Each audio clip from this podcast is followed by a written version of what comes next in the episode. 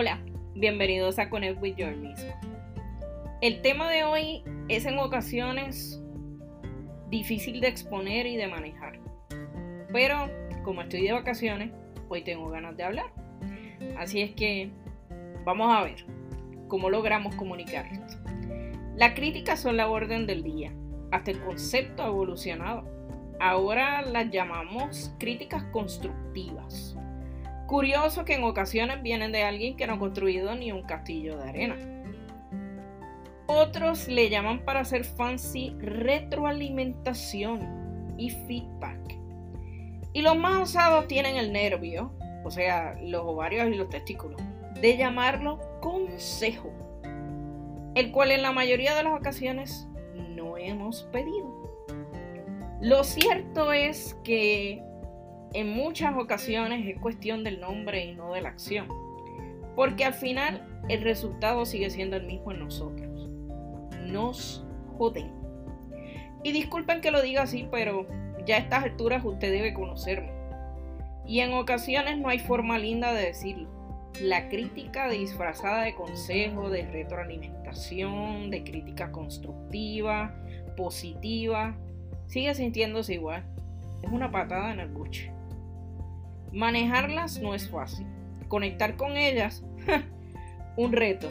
Sí, conectar con la crítica. Puedo confesar que por años me limité de hacer cosas y de decir cosas por miedo a la crítica. Porque no sabía cómo manejarlas. De hecho, todavía es un reto manejarlas.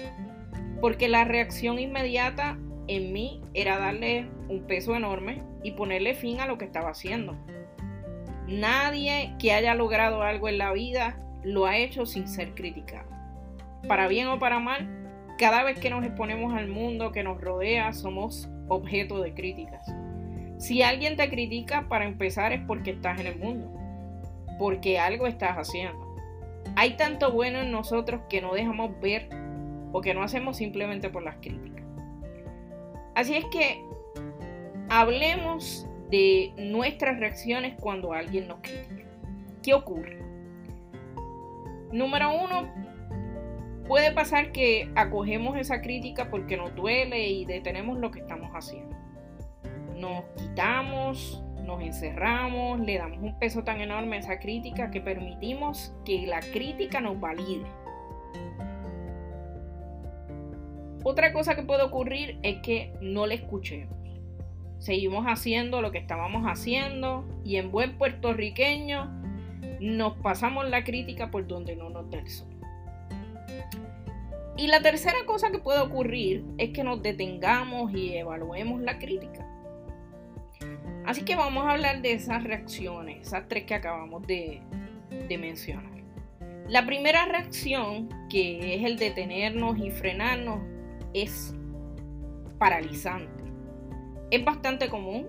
Es la primera reacción que tenemos desde pequeño cuando comenzamos a hacer algo y una de las personas que más queremos o admiramos nos critica.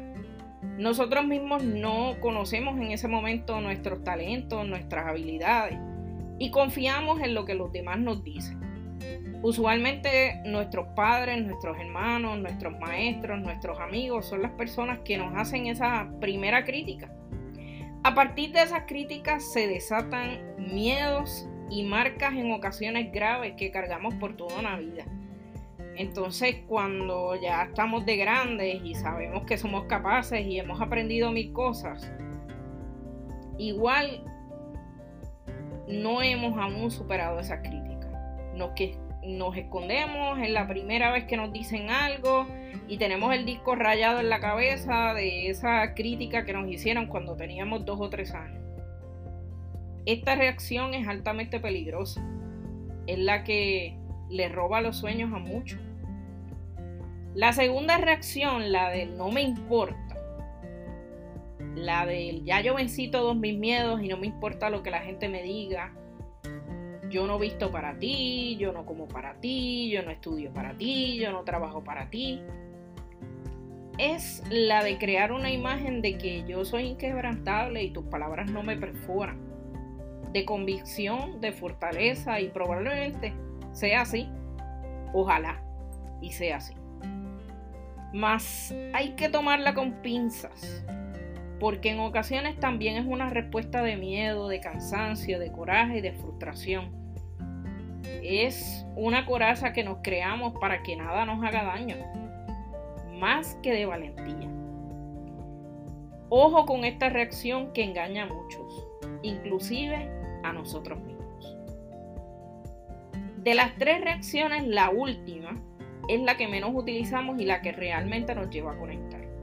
Cuando recibimos una crítica, la respuesta más apropiada es detenernos y analizar.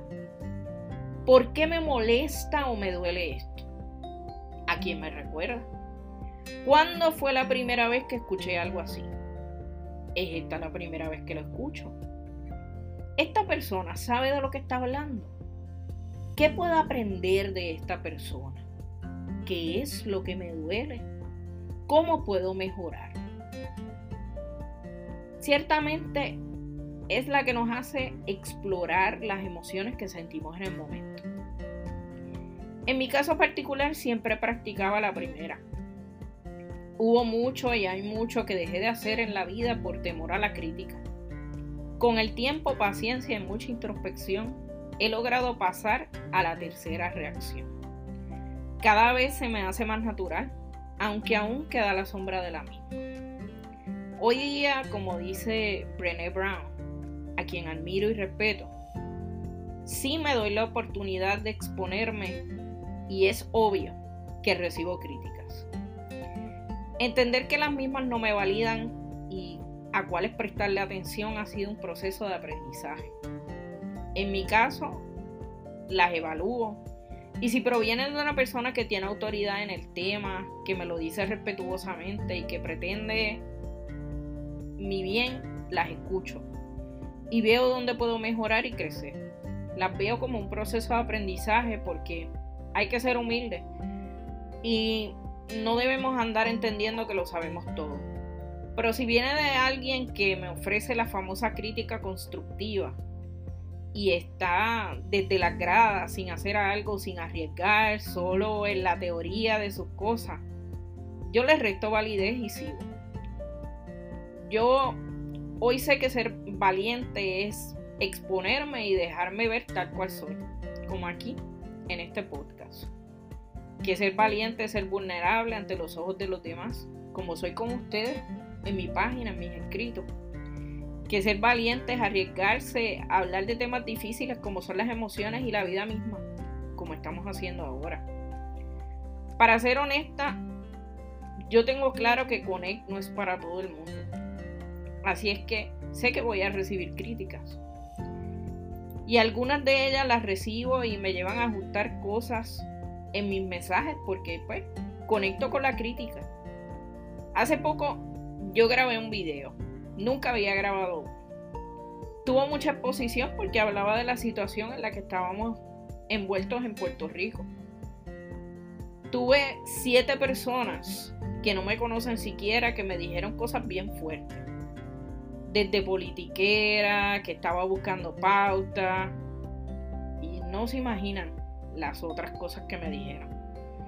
Y agradecí a la vida que cuando grabé ese video estaba lista para pasarlas por el filtro de si debía validar su crítica o comentario o simplemente lo dejaba pasar. Y pues la respuesta es que simplemente ellos no son para mí y yo no soy para ellos. Les agradecí su expresión y yo mismita les hice el favor de borrarlos de la página para evitarle su reacción. Si yo no hubiera estado en ese momento lista, eso me hubiera derrumbado. Créanme.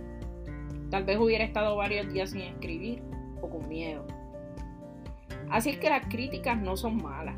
Las críticas son la opinión y juicio de alguien basado en su historia o en la historia que ha querido creer de alguien más.